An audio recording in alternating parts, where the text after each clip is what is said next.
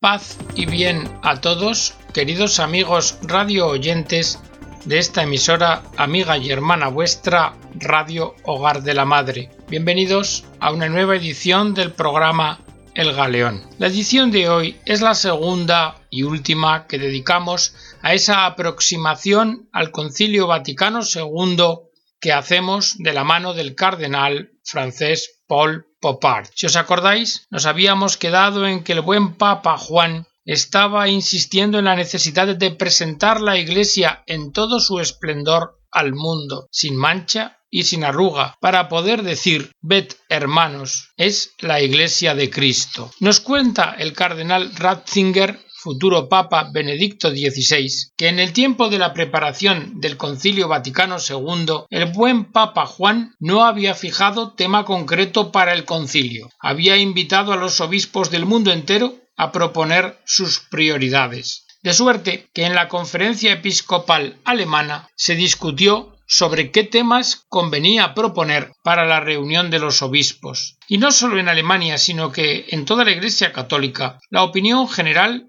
es que el tema debía ser la Iglesia. ¿Por qué? Porque el Concilio Vaticano I había quedado interrumpido antes de concluir a causa de la guerra franco-alemana y no había podido analizar totalmente o realizar la síntesis eclesiológica sobre la Iglesia. Por esto reinaba esa misma impresión en la conferencia episcopal alemana. Pero el anciano obispo Buchberger de Ratisbona, que había ideado el lexicón en diez volúmenes y se había granjeado estima y fama más allá de su diócesis, pidió la palabra y dijo Queridos hermanos, en el concilio, ante todo, debéis hablar de Dios. Este es el tema más importante. Los obispos quedaron impresionados. Claro, no podían limitarse a proponer sencillamente el tema de Dios, pero tuvieron una inquietud interior que les hacía interrogarse continuamente sobre cómo podrían cumplir ese imperativo. La crisis que ha afectado al cristianismo europeo, dice el cardenal Ratzinger, no es principalmente o al menos exclusivamente una crisis eclesial, sino que es más profunda, no solo tiene sus raíces en la situación de la Iglesia misma, sino que en verdad ha llegado a ser una crisis de Dios. Si lo esquematizamos, podríamos decir religión sí, Dios no. Pero esta negativa a Dios no es como una o como un imperativo categórico de los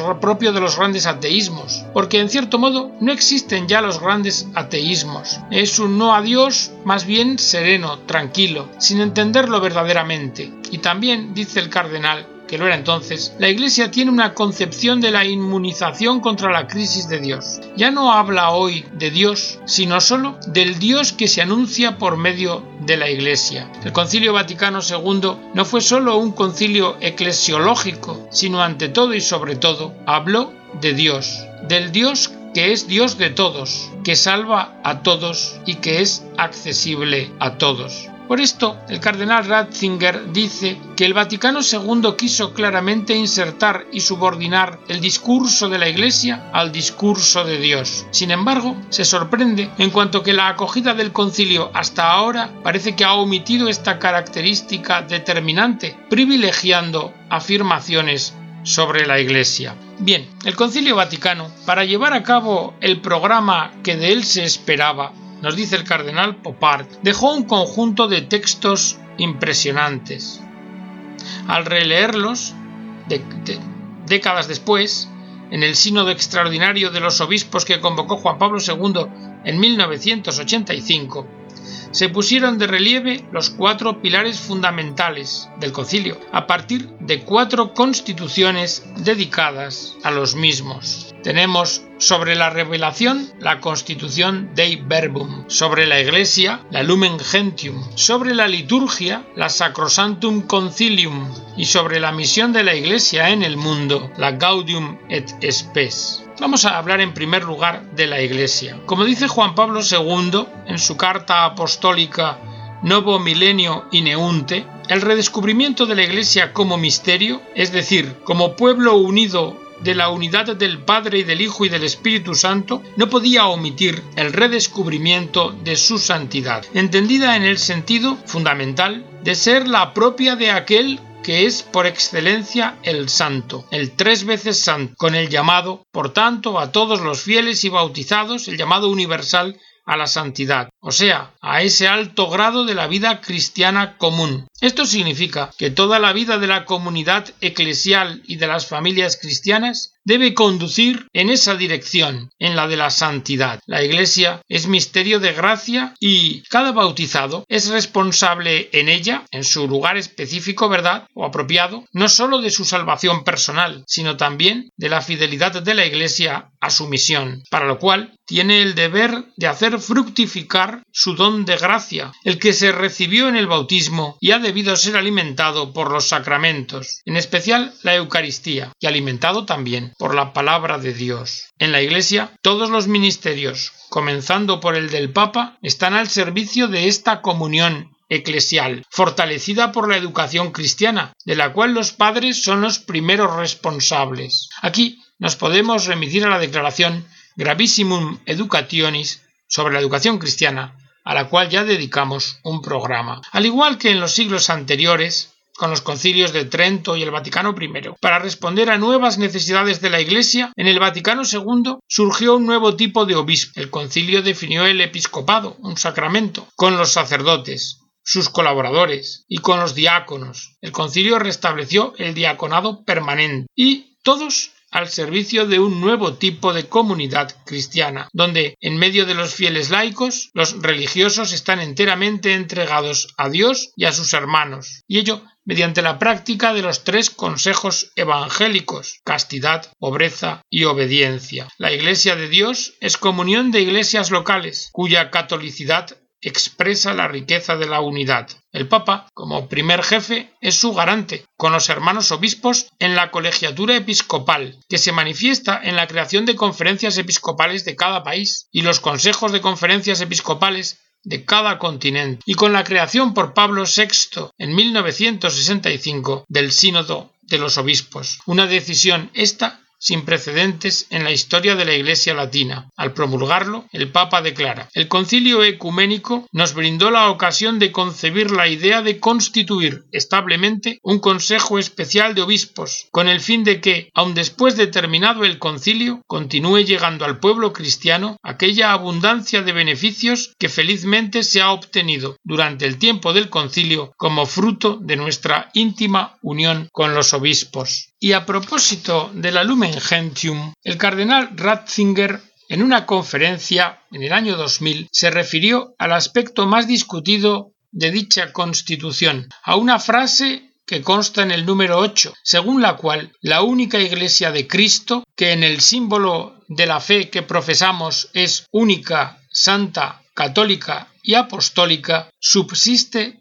en la Iglesia católica, gobernada por el sucesor de Pedro y por los obispos en comunión con él. Sobre este punto, cuenta Ratzinger, la Congregación para la Doctrina de la Fe, en 1985, se vio obligada a tomar posición con respecto a ese texto, porque fue muy discutido con ocasión de un libro de Leonardo Boff, pues este autor sostenía la tesis de que la única Iglesia de Cristo, al igual que subsiste en la católica romana, también subsiste en otras iglesias cristianas. La Congregación para la Doctrina de la Fe se pronunció sobre esta cuestión, fue objeto de fuertes críticas y luego relegado al olvido su pronunciamiento. Pero la congregación con claridad defendía la tesis contraria a lo que mantenía Leonardo Boff, pues lo que este autor sostenía podría llamarse relativismo eclesiológico. Este relativismo encuentra su justificación más o menos en una teoría según la cual el Jesús histórico de por sí no habría pensado en una iglesia y mucho menos la habría fundado. La iglesia como realidad histórica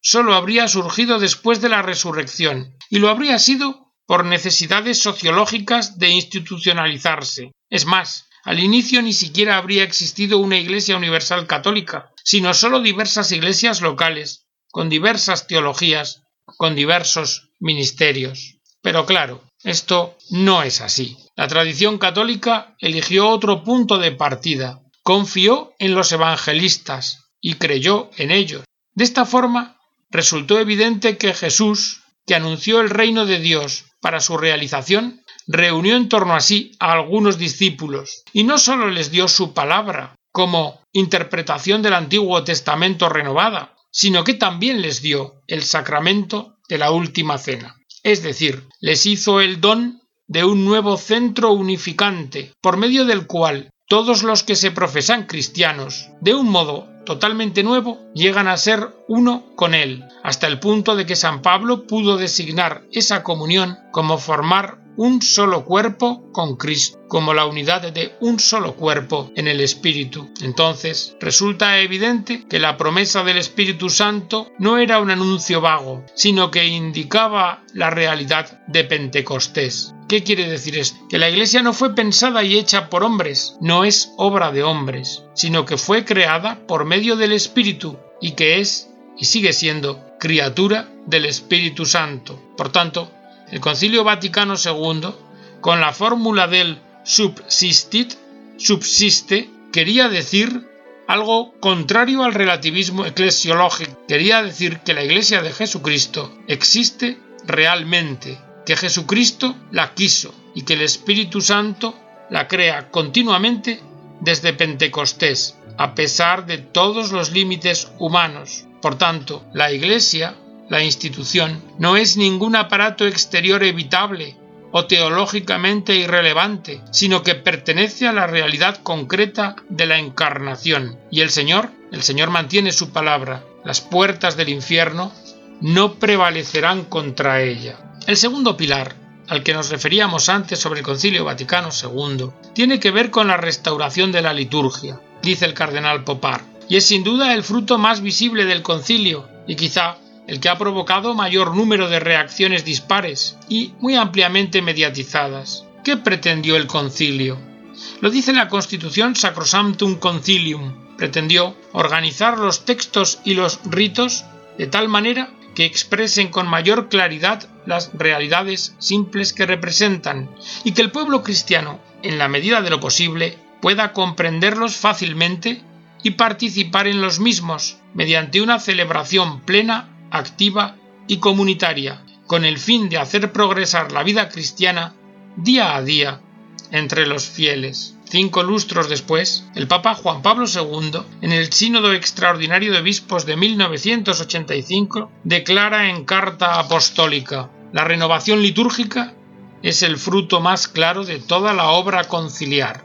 Ahora bien, la implementación del concilio ha tropezado con dificultades considerables. ¿Por qué? Os preguntaréis. Pues porque ciertos fieles han retrocedido a las formas litúrgicas anteriores. Otros han promovido innovaciones fantasiosas, omisiones o añadidos ilícitos y confusiones entre el sacerdocio ministerial, que tiene que ver con la ordenación sacramental, y el sacerdocio común de los fieles, cuyo fundamento reside en el bautismo. Para remediar la situación, la Congregación para el Culto Divino y la Disciplina de los Sacramentos publicó en 2004 la instrucción Redemptionis Sacramentum, que recuerda las normas que se deben observar y también los abusos que se deben evitar en la celebración del misterio eucarístico, del sacramento de la redención. Y por otra parte, en la instrucción Varietates Legitime la congregación enunció los principios de la inculturación de la liturgia en las diversas culturas. Conservando la unidad sustancial del rito romano, el proceso de inculturación, llevado a cabo bajo la autoridad de la Iglesia, traduce las exigencias de vida nueva anunciadas por Cristo en la lengua, la música, el canto, los gestos, las actitudes, el arte y la piedad popular. El Papa Benedicto XVI como fuimos testigos todos, dice Popar, no dejó de recurrir a todos los medios posibles para lograr una reconciliación con la fraternidad San Pío X de Monseñor Lefebvre, y al respecto, liberalizó el uso de la liturgia vigente con anterioridad al Vaticano II, convertida en forma extraordinaria del rito romano, y permaneciendo el misal de Pablo VI como la forma ordinaria, mediante el motu propio Sumorum Pontificum de 7 de julio de 2007. ¿Para qué? Pues con la finalidad de ofrecer a todos los fieles el uso más antiguo de la liturgia romana, considerada tesoro precioso que se debe conservar, garantizar y asegurar realmente a quienes soliciten el uso de dicha forma y favorecer también la reconciliación en el seno de la Iglesia. Tercer pilar al que aludíamos antes, la primacía de la palabra de Dios. La revelación es Cristo, Cristo preparado en una historia,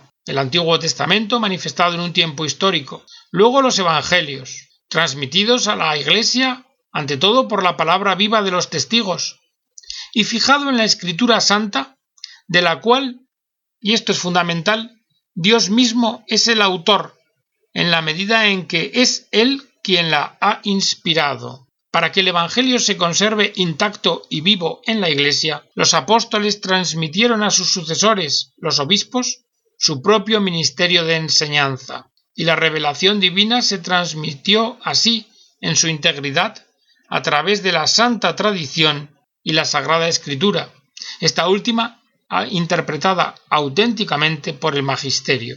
La tradición que proviene de los apóstoles no es algo inerte, sino que es un cuerpo vivo que se desarrolla en la Iglesia bajo la asistencia del Espíritu Santo. Y por último, el cuarto pilar.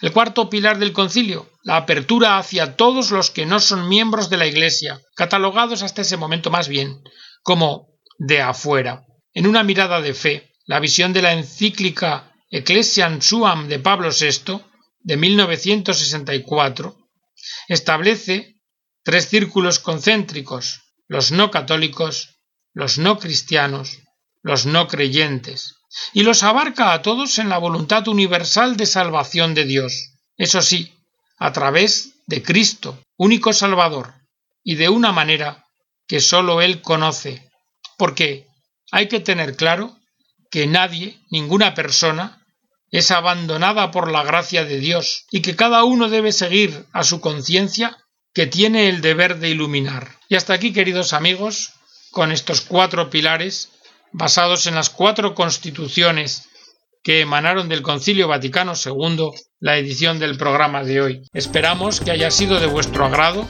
que haya servido para vuestra formación y nos despedimos de todos vosotros hasta la próxima edición del programa a la que estáis invitados y deseándoos que Dios os bendiga.